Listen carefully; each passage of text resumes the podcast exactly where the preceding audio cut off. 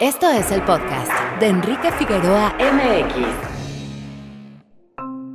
Estas son unas cuantas palabras. And let's get ready to count together.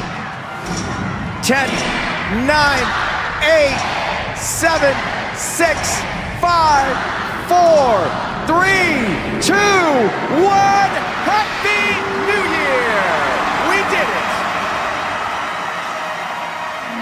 Cerrar un ciclo resulta algo muy personal. Llegamos a 2022, sí, pero no lo hicimos todos. En el camino se quedaron muchos. Terminó 2021, año en el que todos y cada uno de nosotros vivimos cosas y situaciones distintas. Imposible decir que ha sido sencillo, así como imposible también anticipar que se vienen cosas mejores en este 2022. Eso sí, siempre nos quedarán los ánimos y las ganas, pero, sobre todo, la ilusión y la esperanza de lo que un nuevo ciclo significan. Leía en redes sociales cómo algunos se quejaban y burlaban de quienes agradecían lo vivido en 2021. Ay, como si estuvieran recibiendo un Oscar a la vida más irrelevante posible. Escribía alguien con un evidente dejo de amargura. Allá ella. Para algunos fue un año bueno, con los insabores de lo que significa la vida misma, sí, pero también con las cosas gozosas de la misma. Desde luego que para muchos no fue un año sencillo, así como tampoco lo fue 2020, y así como tampoco lo ha sido por otras situaciones más, años anteriores para distintas y muy diversas personas. Cada quien vive las circunstancias que su muy particular presente le pone en el camino. Dejarse imbuir por lo que marca la mercadotecnia de fin e inicio de año va en contra de lo que es la realidad del día a día. Lo que sí creo, firmemente, es que sujetarse a la esperanza de lo que significa un año nuevo no es nocivo en la medida en la que no sea esta una promesa, sino más bien un impulso.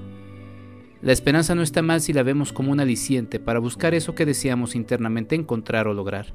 Pero justo eso, esta debe provenir de nuestro interior, de nuestra búsqueda personal y no de un impulso externo o de un estímulo mercantil.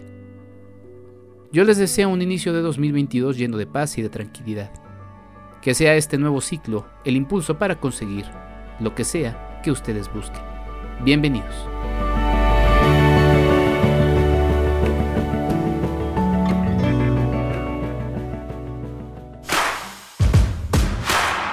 www.enriquefigueroa.mx Bienvenido. Este es nuestro invitado de la semana.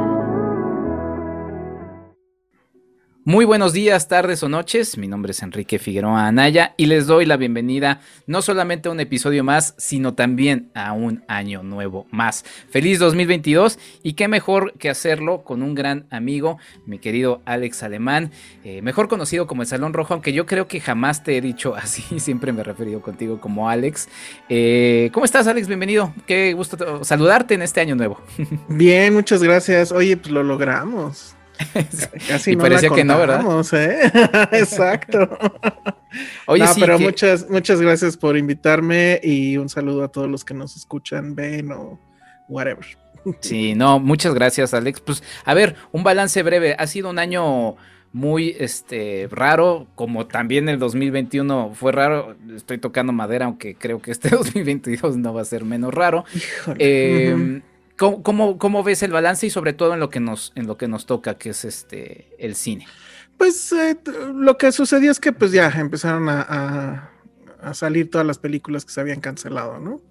Y entre todo eso, pues sí había cosas interesantes. Creo que dentro de lo muy comercial, pues lo, lo de James Bond, este, pues bueno, a mí me pareció que, que fue un gran cierre de, de la saga.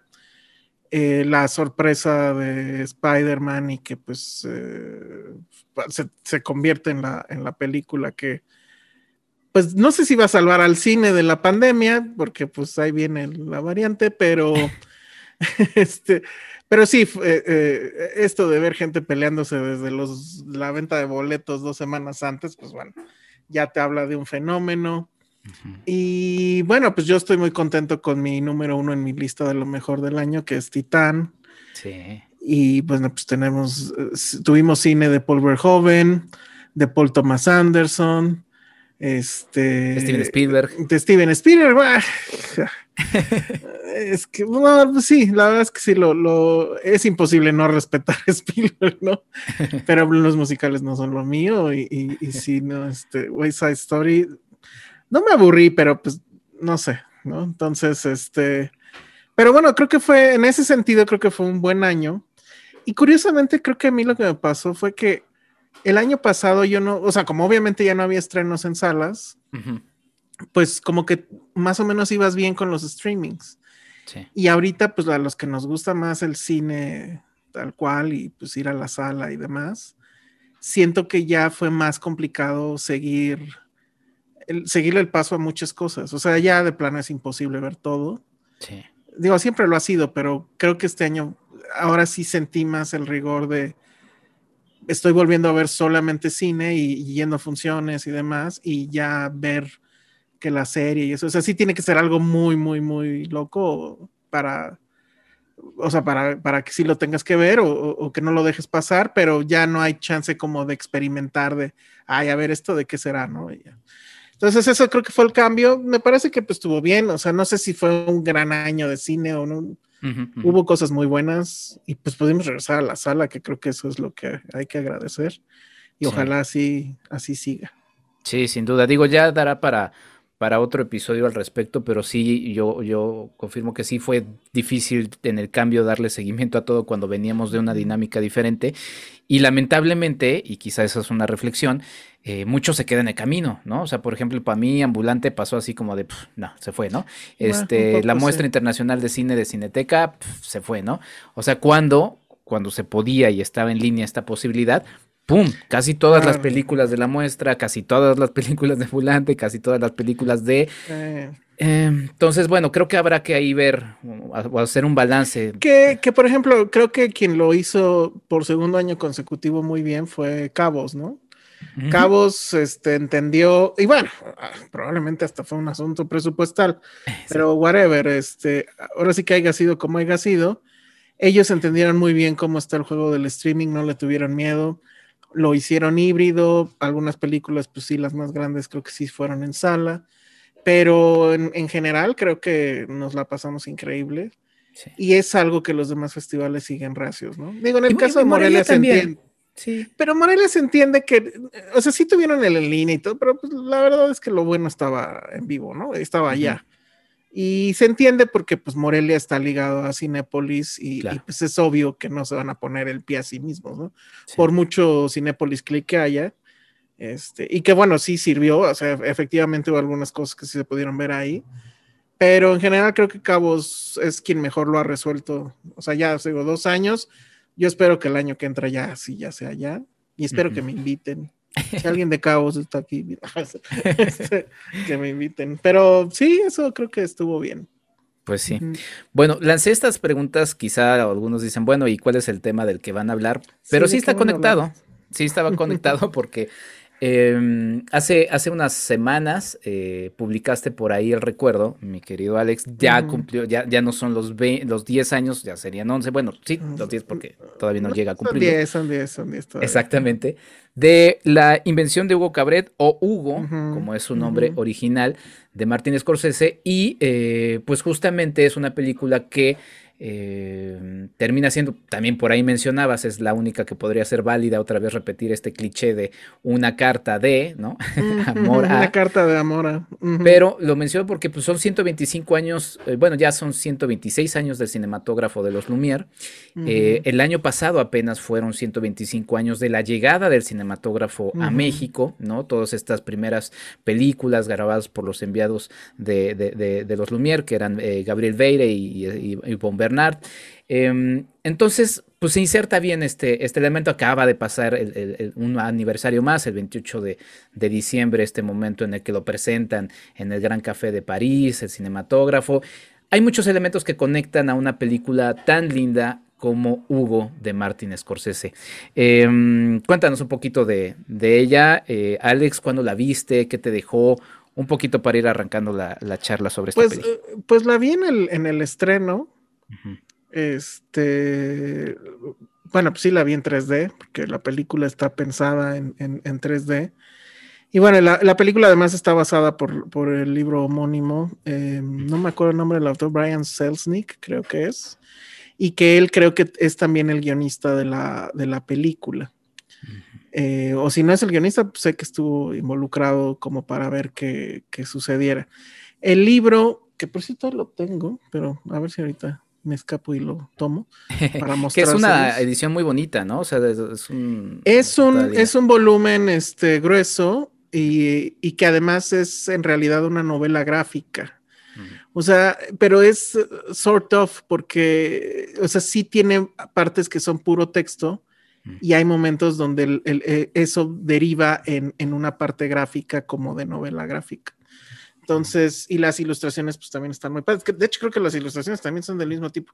A ver, eh, bueno, aquí está el libro. Ah, qué belleza. pero está padre porque en la contra, y miren, video se ve ah, increíble. Sí, es la, foto de Hugo, ajá, en este, como eh, pintada a lápiz.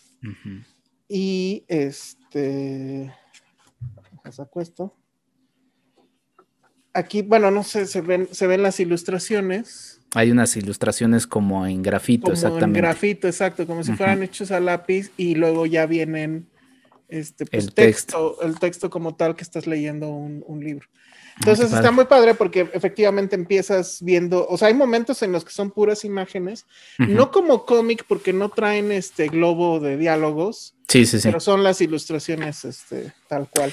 Que, es interesante, y, perdón que, meta ahí un poco la, cuchara, porque finalmente como es una película que remite a la historia del cine, que es justamente una carta de amor al cine, nos remite también a eh, todo lo que hay en el pasado del cine, porque el cinematógrafo de los Lumière es 1895, pero antes, inclusive, ha habido descubrimientos de, de películas antiquísimas. Está 1800, si no me equivoco, 1888, una película de Louis Le Prince, que es también otro de los pioneros eh, del cine. Son unos fotogramas muy, muy breves, pero lo que voy es que también inclusive si se rastrea, se puede llegar a la historia de la narrativa, ¿no? Eh, esto de uh, las primeras este, manos eh, de cavernícolas en las cuevas, este, el propio cómic, la pintura, o sea, hay una historia que viendo el libro, este, pues me remite un poco a eso, que finalmente con imágenes te va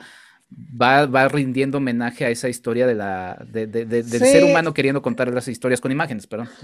Es que además es este tema de, que, o sea, es, una historia que tiene que ver con, con cine. Obviamente no quiero spoilerear el asunto. Sí.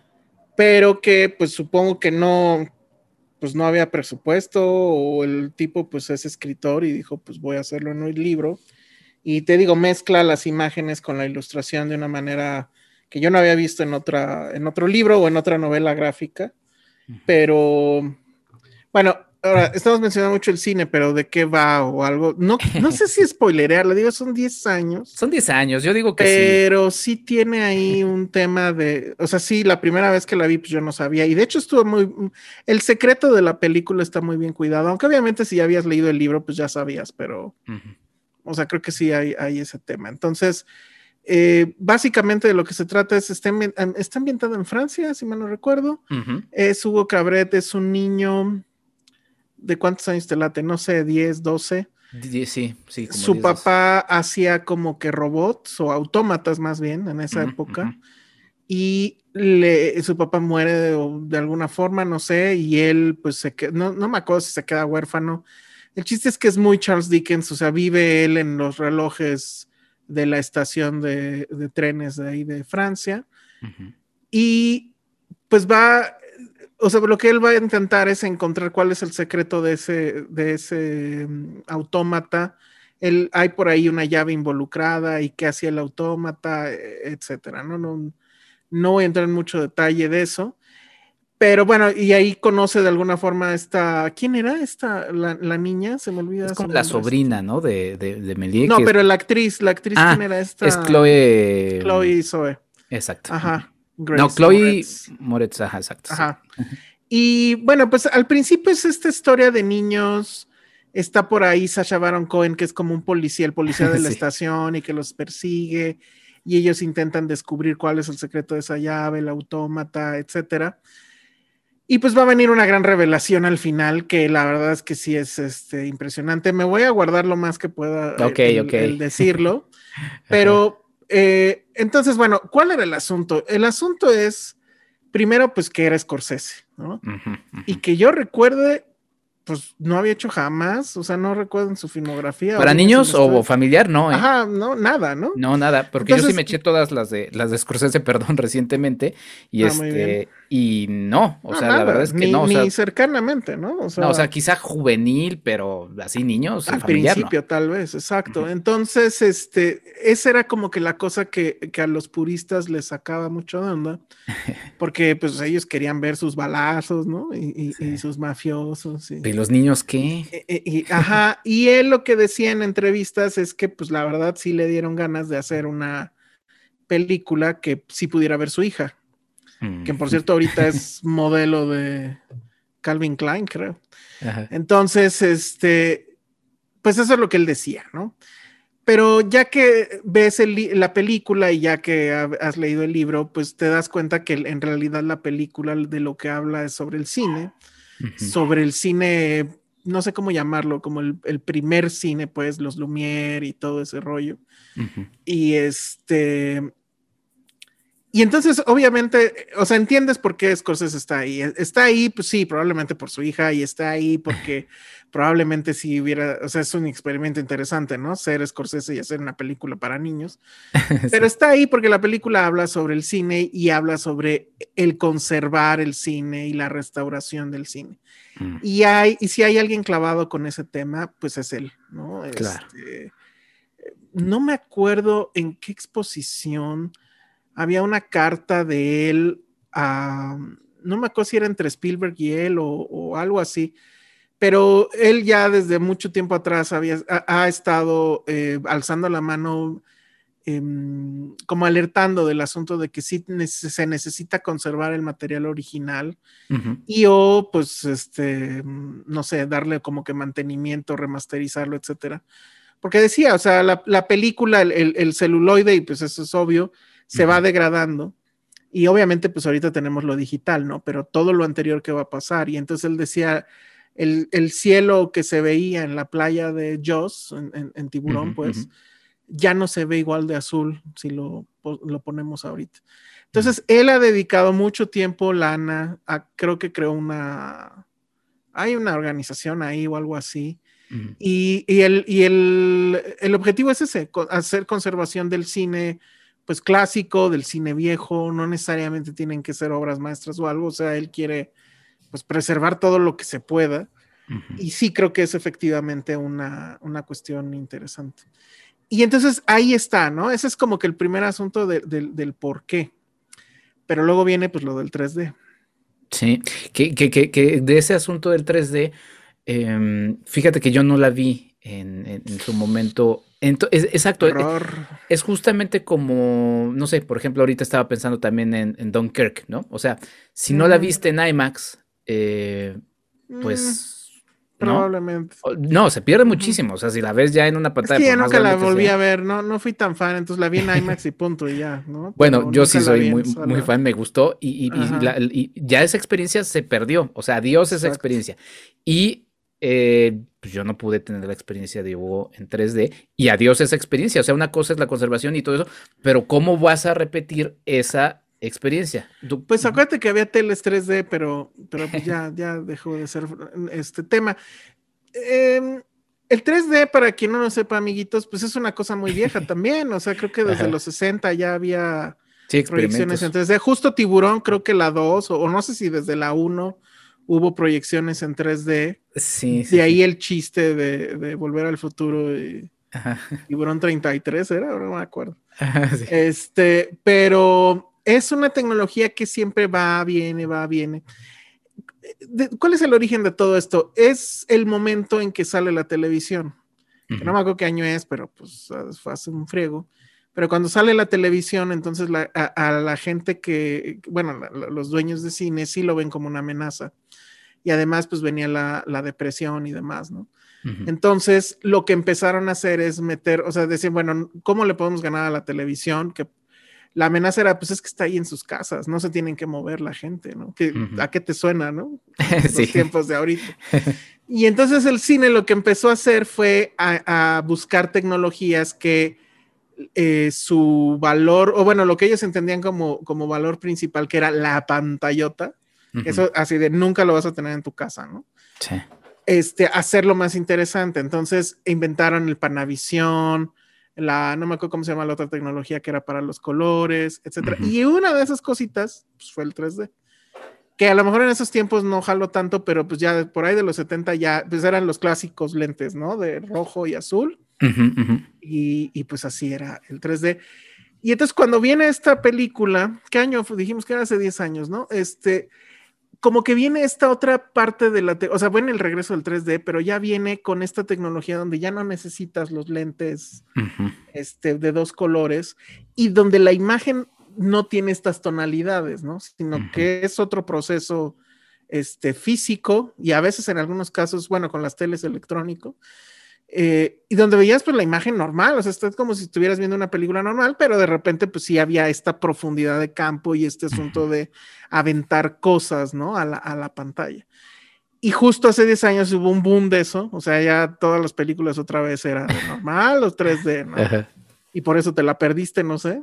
Sí. Ya no había funciones en 3D o, o no sé, pero el asunto es que en esa época como que hubo tres directores que sí lo hicieron bien, solo tres, la verdad, a lo mejor me falta por ahí uno, pero no pasan de los cuentas con una mano, ¿no? Y es este Werner Herzog con se me olvida el nombre de la película, pero era algo de unas cuevas, no me acuerdo ahorita. Sí, sí, sí, sí, me acuerdo, que eran justamente cuevas con pinturas, ¿no? Ajá, justamente, y era un documental, obviamente, donde él encontraba estas imágenes rupestres y que al parecer eran así como lo más antiguo de lo antiguo y, todo un descubrimiento. Pero pues él agarraba la cámara y te iba llevando por las cuevas, pero todo eso estaba en 3D. Entonces, pues la profundidad de campo era una cosa increíble. Luego está este Pina, que era de Bim Benders y que era, ajá, exacto, y que era una película sobre, era un documental también, de hecho, ¿no? También sobre una bailarina. Sobre la, ajá, sobre la bailarina, la, famosísima Pina, y que además, pues, se volvió eh, referente de bailarinas y demás, pero bueno, veíamos su historia y veíamos este, los bailes, y sí era una cosa muy impresionante, igual verlo en 3D. Y después viene, eh, bueno, no necesariamente en ese orden, pues viene Scorsese. A lo mejor puedo hacer una excepción y decir también que ahí Robert Zemeckis lo hizo muy impresionante con la película esta de Navidad, que tampoco me acuerdo cómo se llamaba, pero El Expreso El, Expreso Polar. Exacto, que era animada, pero con este tema de que como que escanean a los personajes y era con Tom, Hanks. Ese recuerdo que fue de las, mis primeras experiencias en 3D y la verdad sí salí muy impresionado, se veía increíble. Pero Scorsese, bueno, pues también, o sea, como Herzog y como Wenders, él lo que entiende es que el 3D no se trata de aventar cosas a la pantalla. Y eso es algo que básicamente todas las películas de esa época, o sea, ya diciendo de esa época, apenas pasaron 10 años, bueno, pero de hace 10 años hacían, ¿no? Era todo el tiempo era ese jueguito de ver cómo había un pretexto para aventar algo a la pantalla y pues que el público lo... Y, la verdad es que había cosas que pues sí, sí eran muy impresionantes. Entonces, a mí lo que me sorprendió de la vez que la vi, y la verdad es que no recuerdo si la vi más veces en 3D, porque además ya recordé, la primera vez que la vi, la vi en Paramount, en la, en la sala de Paramount. ¿Pero en 3D pues, también? Era en 3D, claro. Es que esa es la forma, o sea, el, asunto es que en esas tres películas o en esas cuatro películas, el 3D no era una cosa opcional. Pues obviamente por motivos comerciales, porque no todas las salas eran 3D, tenía que haber una función, o sea, bueno, tenía que haber copias normales, pero los cuatro cineastas que mencioné hacen la película pensando, en 3D, que va a ser en 3D. Y este, los tres coincidían, porque yo recuerdo que sí entrevisté a Herzog por esa película a, Vendors no, nunca lo, he entrevistado y bueno, a Scorsese tampoco, pero vi entrevistas y recuerdo que, que por lo menos los dos coincidían en eso, que el punto era la profundidad de campo, o sea, hay una cosa que se llama espacio cinematográfico y es cuando la cámara te va mostrando en dónde estás. Y puede ser que oculte esa información o que la muestre más para que tú entiendas más la historia, ¿no? Dónde están los personajes y demás. Y entonces pues tienes arriba, abajo, derecha, izquierda y tienes fuera de, campo. Pero el 3D te daba ese asunto de la profundidad y qué ibas a hacer con la profundidad. Que te lo deja claro, Hugo, desde el inicio con ese plano secuencia. Justamente, es un plano secuencia. Sí, ese me lo perdí. Donde, ah, no, bueno. O sea, bueno, me lo perdí en 3D, ¿no? En 3D, donde la cámara pues va prácticamente navegando en, en esta estación de trenes y si mal no recuerdo, creo que en ese momento se ve el descarrilamiento, ¿no? Pero a mí lo que me sorprendió mucho, y bueno, pues éramos gremio, ¿no? Eh, los que estábamos en esa sala que sí, y bueno, ya cuando eh, sí la vi, entonces ya me acordé, en, sala normal con público. Pero en ambos casos sí pasaba este tema de que la gente como que, o sea, hay un momento donde el tren viene hacia uno y entonces sí como que haces la cabeza hacia un lado, ¿no? Y pues eso era lo que pasaba justamente con los hermanos Lumière cuando mostraban las famosas la vistas. Llegada del tren. Y que eran también de un tren, exacto. Cosa, o sea, también el tren tiene algo con el 3D, porque pues Expreso Polar, Hugo y, este. Y pues con el cine en general, ¿no? Pues sí, ajá. Entonces, ahí fue cuando yo dije, no manches, esto está increíble. Porque lo que está haciendo Scorsese es justamente recrear la sensación de cuando los Lumière mostraban el cine por primera vez y que la gente pues salía, le corría porque pensaba que ya venía el tren, ¿no? O sea, ver una película en movimiento por primera vez en la vida se ha de ser, y en la historia, ¿no? Sí ha de ser una cosa muy mágica. Entonces, digo, todos tuvimos una primera vez, pero pues de nadie nos acordamos porque éramos niños, ¿no? Pero aquí estamos hablando de gente adulta, eso debe haber sido una cosa loca. Entonces, eso es lo que él recrea con esa secuencia inicial que me parece que es fantástica. Y ya cuando viene la parte del, del, gran reveal, eh, que me o sea, voy a dejar que tú lo digas porque eh, ya, o sea, estás completamente ahí y hay un homenaje pues al cine muy, muy claro, porque si mal no recuerdo, hay un pequeño como montaje de varios clips de varias películas pues viejas. Ajá. Y este, y no, bueno, ya para entonces ya me ha ganado completamente. Sí. Ahora, pues, el problema es que, pues, como tú te pasó, ¿no? O sea, la experiencia no es repetible si ya no. Sí. si, no estás en una sala. A lo mejor, pues sí, yo recuerdo que sí había eh, pantallas 3D, ¿no? Y te daban los lentes incluso. Y si mal no recuerdo, sí ha de haber salido en 3D la película. Pero no creo que sea lo mismo. Sí, no, la, la, verdad es que la, la, experiencia termina, pues sí, o sea, ya no es repetible y es, es una tragedia casi equiparable a la tragedia de que, hablábamos de, de, Scorsese tratando de, resguardar estos, estos materiales, ¿no? Mira, vamos a hacer una cosa, vamos a hacer justamente la pausa, entonces si la gente no quiere saber el gran reveal, este es el ah, momento para despedirse, ¿no? y si quieren seguir escuchándolo, pues bueno, quédense después del corte. Estoy con el gran Alex Alemán, estamos hablando de Hugo, de Martin Scorsese, ya regresamos a este podcast. Hablemos de diseño y construcción con el arquitecto Jorge Figueroa Márquez. La puesta a tierra, conexión a tierra o toma de tierra es la conexión de los equipos eléctricos a algún punto no energizado, normalmente a la tierra sobre la que se posiciona la construcción, de ahí el nombre. Al sistema de uno o varios electrodos que proveen la conexión a tierra se le llama toma de tierra. Las puestas a tierra se emplean en las instalaciones eléctricas como una medida de seguridad. Dependiendo del sistema, el fallo puede provocar que se desconecte el suministro de electricidad. El término tierra física se refiere al potencial de la superficie de la Tierra. Para hacer la conexión de este potencial de tierra a un circuito eléctrico, se usa un electrodo para aterrizar, que puede ser algo tan simple como una barra metálica introducida profundamente en el suelo, que en ocasiones debe prepararse para conseguir una mejor conducción.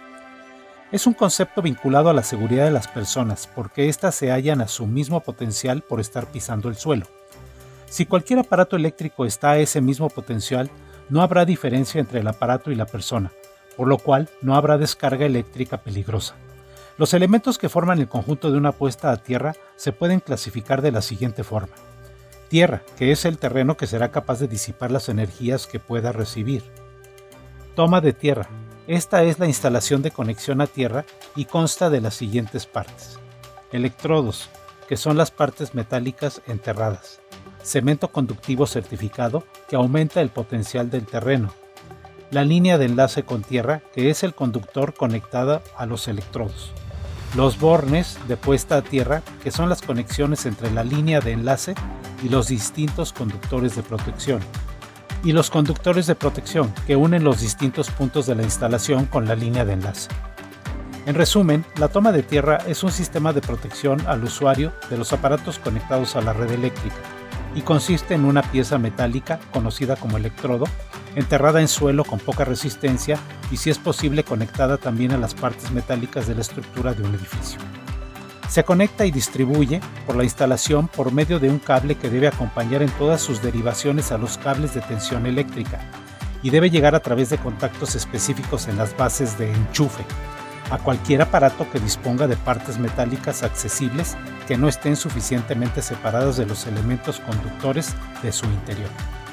Cualquier contacto directo o por humedades en el interior del aparato eléctrico que alcance sus partes metálicas con conexión a la toma a tierra encontrará por ella un camino de poca resistencia, evitando pasar al suelo a través del cuerpo del usuario que accidentalmente pueda tocar el aparato. En las líneas de alta tensión de la red de transporte de energía eléctrica, el hilo de tierra se coloca en la parte superior de las torres de apoyo de los conductores y conectado eléctricamente a la estructura de estas, que a su vez están dotadas de una toma de tierra como la descrita anteriormente.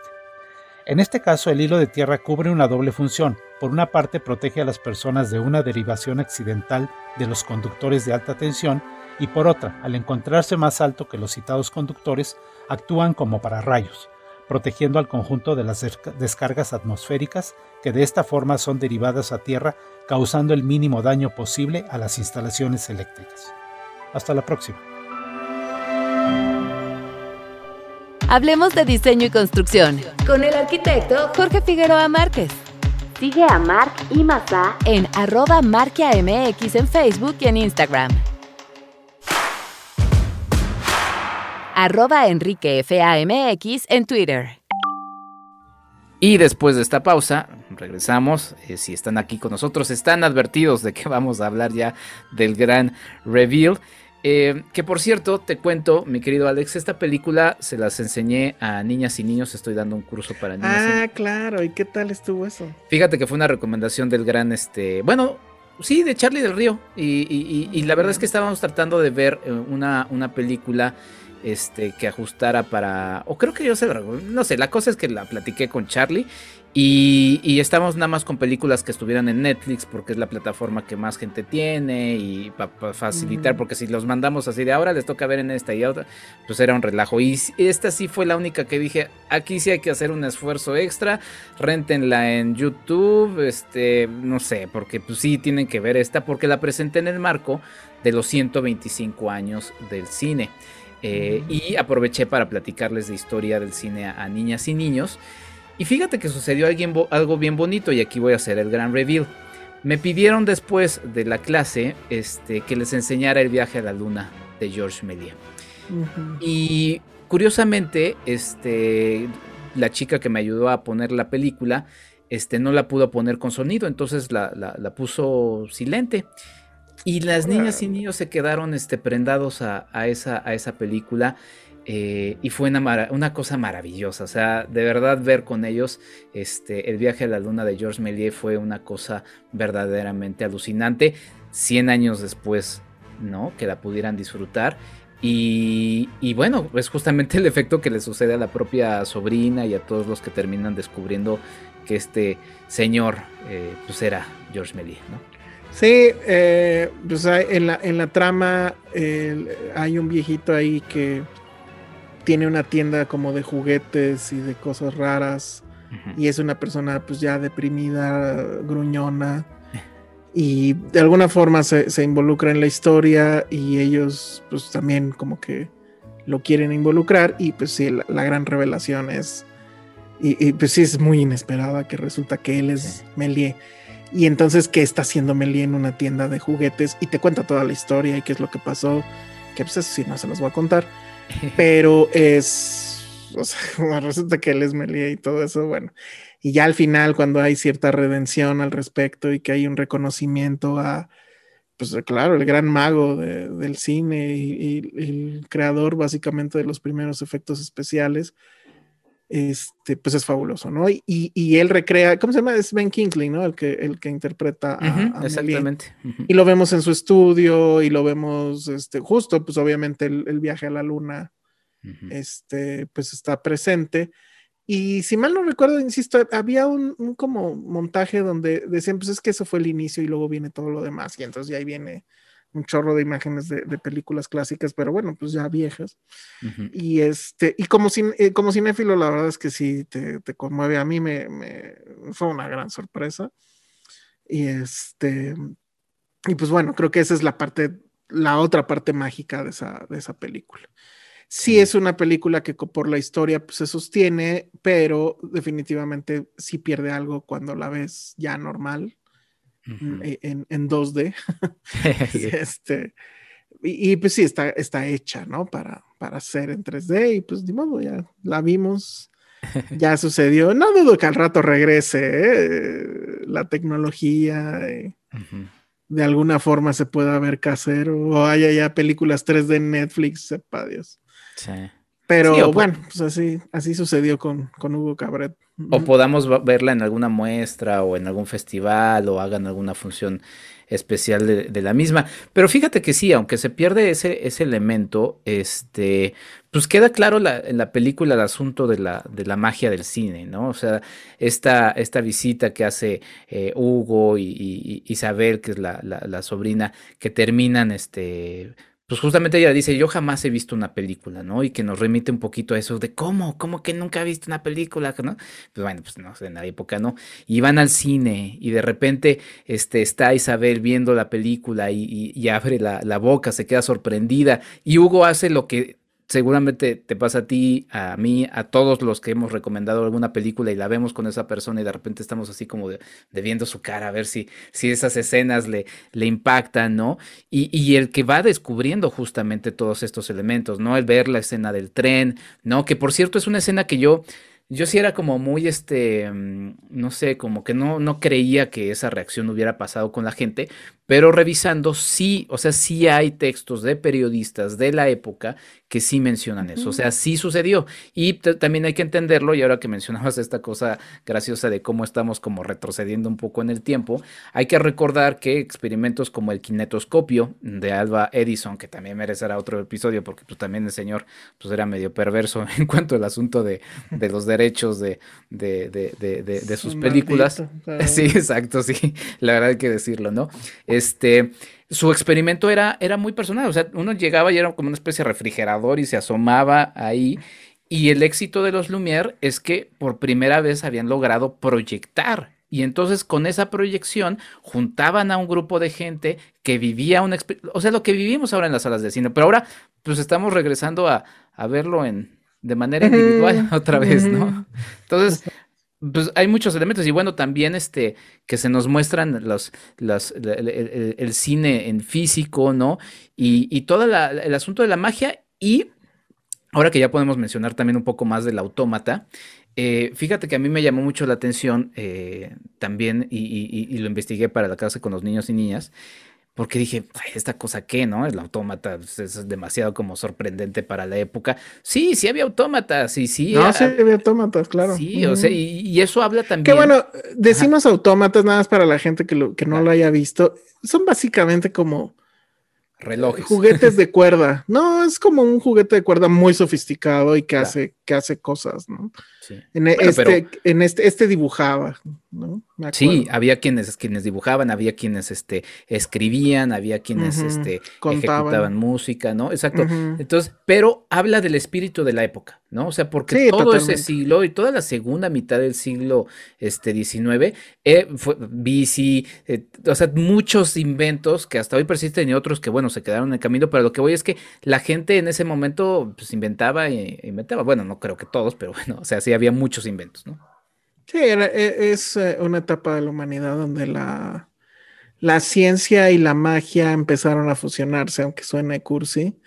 Pero creo que en el caso del cine es más que evidente, ¿no? O sea, son, fueron, fueron tantos los pasos que llevaron a eso y, y sí, como bien dices, yo tengo entendido, digo, la verdad es que ya ahorita me vale si, si el tema es un, es un mito, pero yo sí veo muy probable que si estás entrando a esta sala oscura por primera vez y te piden sentarte y empiezas a ver las imágenes y es algo que nunca en la vida habías visto. Entonces, pues sí, de repente viene el tren y aunque carezca de lógica, pues igual sí te espantas, no sé.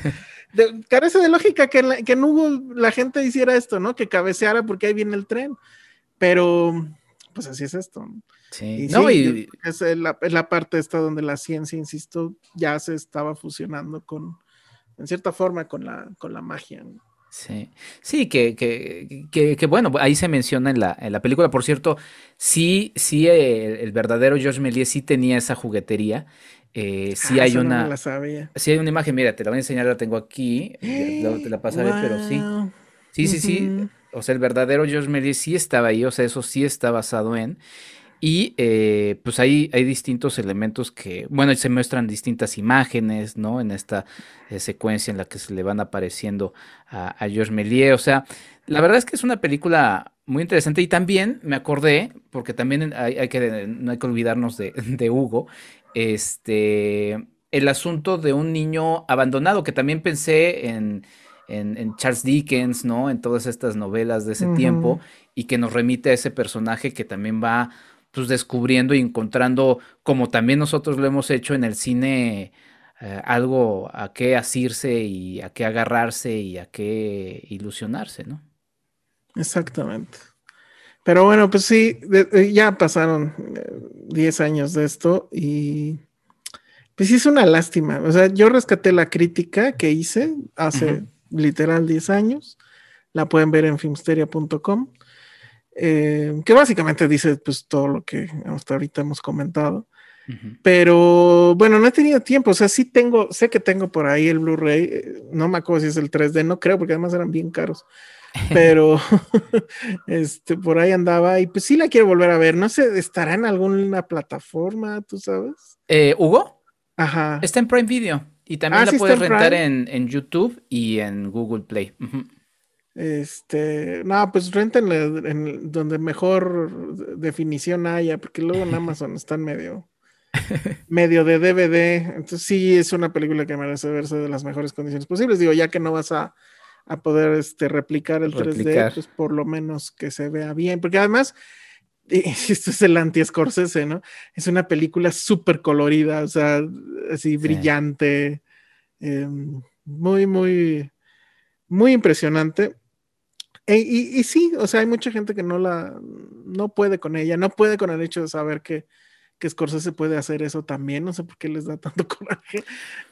Pero pues es que no, no, no, no conocen la filmografía de Scorsese, o sea, Scorsese ha hecho literalmente todo tipo de películas, ha hecho cine de serie B, ha hecho épicas, este, bíblicas, ha hecho, este, obviamente, pues todo el cine que, que lo conocemos, ha hecho cine de suspenso, ha hecho remakes, o sea, el señor ha hecho todo tipo de películas. O sea, esa gente que se queja es porque neta no, no ha visto. Sí, pero como que, pero como que siempre está esta onda de, su cine tiene que ser violento, oscuro, ¿no? Y obviamente, pues es, el anti-Scorsese, pues sí es este, ¿no? Una película para niños y demás. Pero sí, sí, sí, véanla como puedan, pues, pero sí véanla. La verdad es que cualquier fan de Scorsese pues, la, la tendría que ver. y y yo recuerdo que sí, muchos en aquella época como que estaban apostando a ver si ahora sí la regaba, ¿no? Digo, a mí la verdad, o sea, la que yo no soporto de Scorsese es Kundun, sí se llama así, ¿no? Ajá, sí. Esa sí ni siquiera la he podido ver completa nunca. y, pero, y bueno, seguramente me faltan todavía por ahí algunas, pero sé perfectamente bien que Kundun jamás va a suceder, o sea. y, y, bueno, pues Hugo no tiene, está años luz de eso, ¿no? Pero tú no tienes una así. así que no. fíjate que, eh, Fíjate que con Dul le agarré cariño viéndola como parte de una trilogía sobre su relación con la religión, eh, uniendo obviamente también la última tentación y Silencio, que siento que Silencio Pero el silencio, fíjate que siento que no se le ha dado el valor y yo la tomo... No, pasó un poco de noche. Es que sí es una película difícil. Sí, pero la verdad es que... Le, faltó escándalo como la última tentación de Cristo para que tuviera... Pero tiene la profundidad, o sea, de eso. o sea, si las ves, las tres juntas, está narrando algo que... Ah, y acaba, y yo recuerdo que sí tenía yo ojito Remy, ¿no? Sí. Pero sí es una película que te exige. Sí. Y, y de hecho ni siquiera... Yo no he visto que haya copias físicas. Digo, igual hay un DVD, pero... Pues es que pasó como sin pena ni gloria la pobre. Y esta también es de las financieras. Ah, pues te acuerdas que entrevistamos justamente. Eh, tenemos una entrevista justamente con, con el este, productor, este, ¿cómo se llama? Pavlovich. y bueno, y que nos contó toda esa historia. ¿Ese, audio dónde estará? ese audio está en Cinemanet. Ese audio está en Cinemanet, entonces. En mi caso, eh, la verdad, no tengo idea, porque bueno, fueron dos entrevistas. Primero lo entrevisté yo y luego lo entrevistamos en grupo. Pero si mal no recuerdo, nos contó la historia de cuando conoce a Scorsese Pavlovich. Sí. Bueno, Pavlovich es eh, productor mexicano, eh, pues eh, supongo empresario, y que pues de repente le entró esta locura de querer producir películas y... Y produjo a pues, Martin Scorsese. Y produjo a Martin Scorsese, ya no me acuerdo cuántos más nos dijo, pero le produjo justamente The Irishman y este Silence, ¿no? Sí. Y bueno, pues sí busquen ese audio, porque la verdad es que esa entrevista estuvo muy buena de cuando nos cuentan en la primera vez que ya se sienta a la mesa con Scorsese y que va a su casa, creo, y demás. Entonces sí, nuestro sexto grado a Scorsese ya nada más. Ya conocemos a Pavlovich, entonces ya nada más nos falta conocer a Scorsese. sí, ojalá se nos haga. Sí, que, te digo, o sea, es, es, padre la, la, diversidad de su cine, porque además ahorita nada más estamos hablando de, las de ficción. A mí no he revisado todas las de documental, pero pues ah, también ha hecho documental. Entonces, y además el tipo es un cinéfilo, eh, melómano, es, es, o sea, sí, o sea, la verdad es que es, es un, es un poeta muy interesante. Y a mí me parece, y también reflexionaba Hugo, eh, en el asunto de cómo se inserta en un cine pues que da espacio a niñas y niños. O sea, te digo, la presenté y, la verdad de, las que vas presentando, pues dices, esta, esta tiene mucho valor. Además, es de un realizador de este nombre, ¿no? Digo, Spielberg ha hecho, ha hecho muchísimo a, eso. E.T., yo sigo pensando que es la mejor película eh, a nivel familiar que se puede ver por, y, por todo este asunto anárquico que también hay de niñas y niños. Pero sí, Hugo, la verdad es que es un ejercicio muy lindo, porque además también pues, rinde homenaje a otra cosa que también este, le debe un poco el cine, que es la literatura fantástica, ¿no? El personaje de Isabel le gusta leer, ¿no? Eh, mencionan por ahí a Robin Hood, obviamente desde la portada del libro que me acabas de enseñar, pues nos remite a Julio Verne, ¿no?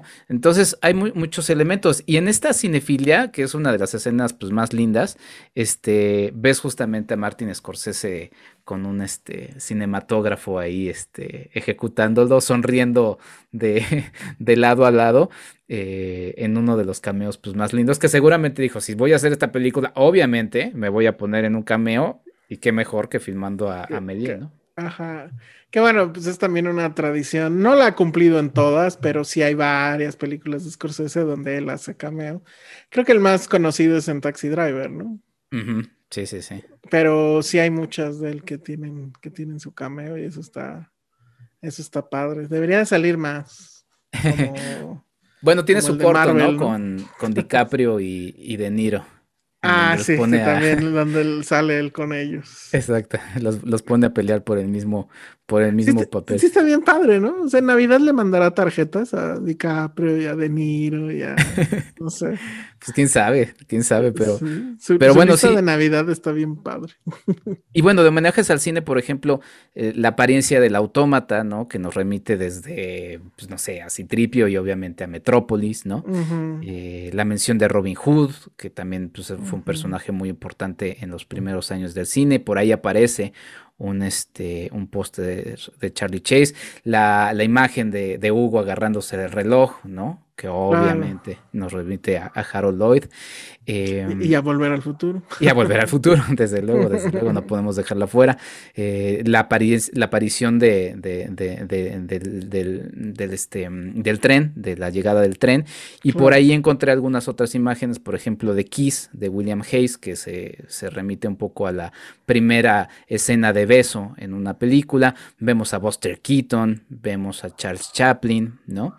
Y, eh, y, esto lo iba a alegar con lo que decías, La Cueva de los Sueños Olvidados, es el documental de Werner Herzog, ah, y al final este, le preguntan justamente esto por lo que también mencionaba yo, de, oye, George Méliès, y si rastreas la historia de la narrativa y todo eso, dice, pues las cuevas de, de Niaux, ¿no? O sea, como que ya habla también un poquito de eso.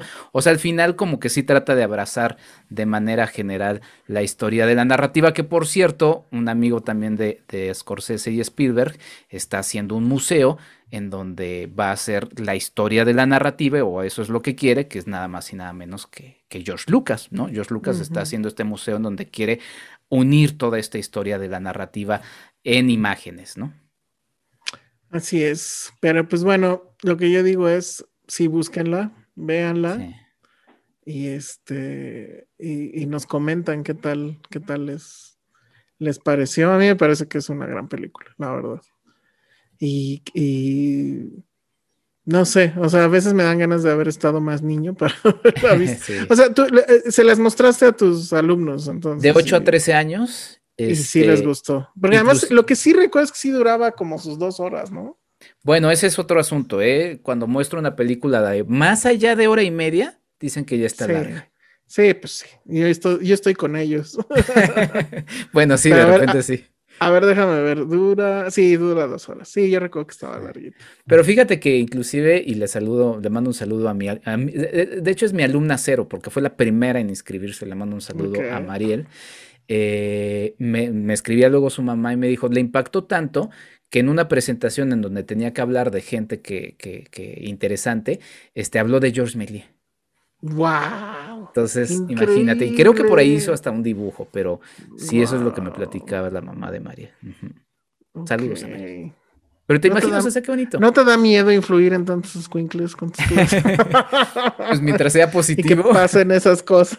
mientras sea positivo, todo está, todo está cool. Pero es que eso también va, y digo, no es, no es este para, echarse el cebollazo, pero este, se forman públicos y les muestras este tipo de cosas. Claro, claro, obviamente. Que al final romperá el, ciclo que llevamos de. Sí, yo, digo que el gobierno debería de becarte por lo que estás haciendo, o, por lo menos deducirte más impuestos.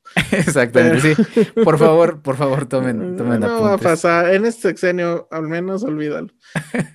Pero, pero sí debería, debería de suceder eso. Sí. Qué buenos deseos de inicios de año. Oye, Alex, mejor ya, ya te dejo con el recalentado, que seguramente ya está ahí este, enfriándose, ¿no?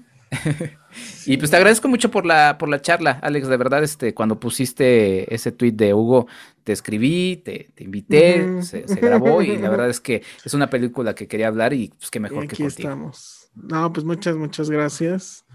Y este, y pues la verdad sí, felicidades por eso, ¿eh? Yo, o sea, por tus clases con niños y, y que efectivamente los estés influyendo de esa forma no sé, te van a recordar como el tío de las películas, tal vez, o algo así. de las películas, exacto. Pero increíble, ¿eh? O sea, es una cosa que yo no me atrevería a hacer nunca, porque si me dan miedo los niños. Un día te, voy a invitar a que te des vuelta. No, no es eso. si, en, auditorios normales, no, luego no me hallo. Oh. no sé, a lo mejor sería interesante, pero la verdad sí, muy, muy valiente de tu parte. Entonces, este pues muchas felicidades por eso y muchas gracias por, por haberme invitado. Espero que no hayamos aburrido a nadie, espero que nos hayan agarrado de su plan de todavía estos días que son de flojera.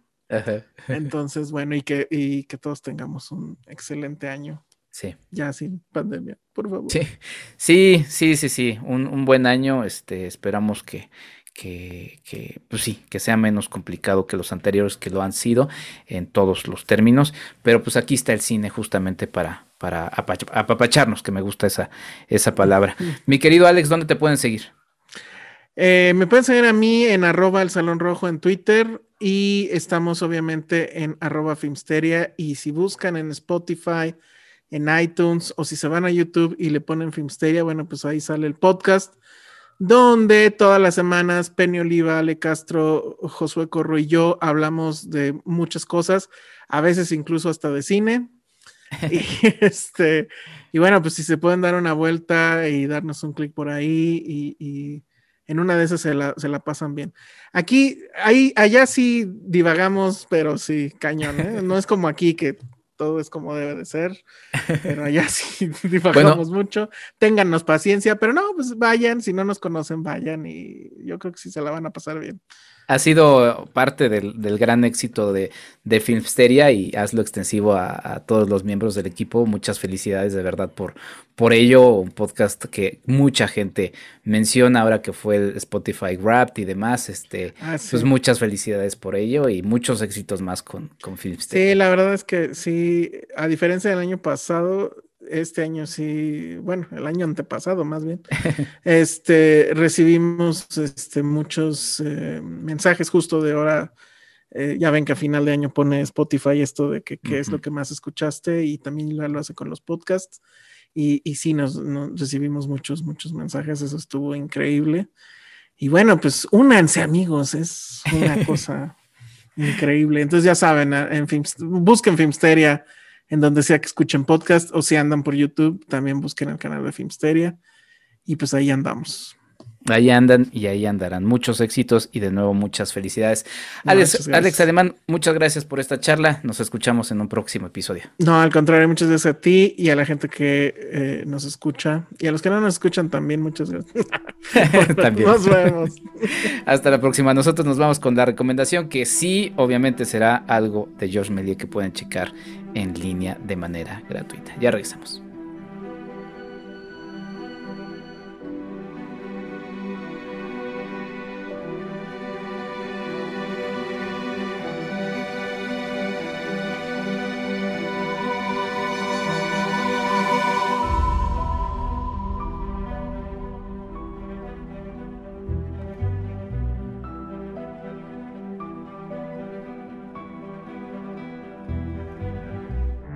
Nuestra recomendación para el fin de semana. Y la recomendación para este episodio es evidentemente que revisen el trabajo del gran Georges Méliès. En las celebraciones todavía de los 125 años de la llegada al cine a México, recientemente de los 126 años del cinematógrafo de los Lumière, pues bueno, queda revisar el cine de George Méliès. The Man with the Rubber Head de 1901 es un trabajo excepcional en el que vemos justamente cómo George Méliès está inflando su cabeza hasta spoiler alert, lo que ustedes crean que sucede. The House of the Devil de 1896 es un trabajo extraordinario que se categoriza, por cierto, como la primera película de terror en este año en el que, por cierto, vamos a estar hablando mucho de este cine de género. Es una película sencilla en la que vemos algunos elementos que terminarán eh, absorbiéndose en otras eh, proyecciones.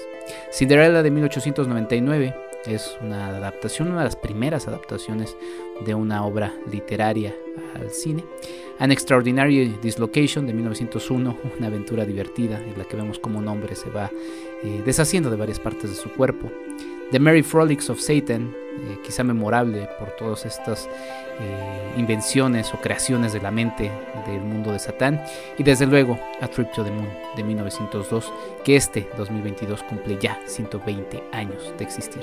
George Méliès lo pueden revisar de manera gratuita en youtube.com y de verdad, de verdad, todo lo que ustedes observen de este extraordinario mago del lente es de primera calidad.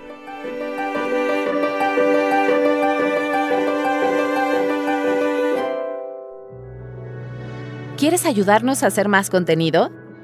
Tu apoyo es fundamental. Entra a www.patreon.com diagonal Enrique Figueroa MX y elige entre las muchas recompensas que tenemos para ti. Desde un agradecimiento en este podcast hasta tu participación en un cineclub en línea donde tú puedes elegir el tema. Además de 50% de descuento en nuestros cursos, talleres y tours. Únete, sé parte de esta comunidad.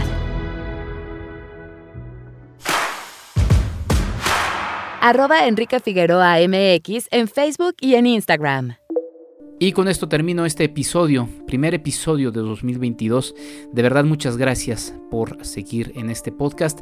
Muchas gracias a quienes se siguen sumando día a día con las distintas escuchas de todos los episodios. Ya son 57 episodios eh, normales más 10, es decir, hemos hecho 67 eh, episodios de podcast. Eh, a lo largo de este casi año del mismo. En febrero cumpliremos ya un año de este podcast y bueno, yo les agradezco muchísimo de verdad eh, su compañía. Ya saben, si les gusta mucho, eh, compartan, si les gusta muchísimo, háganse Patreon en patreon.com diagonal Enrique Figueroa MX y sí, voy a empezar agradeciendo una vez más a mis Patreon. Muchas gracias Claudia Villegas, muchas gracias Ligia Plácido por confiar en este podcast, por impulsarlo y ojalá, ojalá ustedes también se sumen a este esfuerzo. Mi nombre es Enrique Figueroa Anaya, los escucho en un episodio más. Eh, hasta la próxima y sí, tengan un gran, gran, gran inicio de 2022, que sea lo mejor. Eh, aquí estamos para sumar. Chao.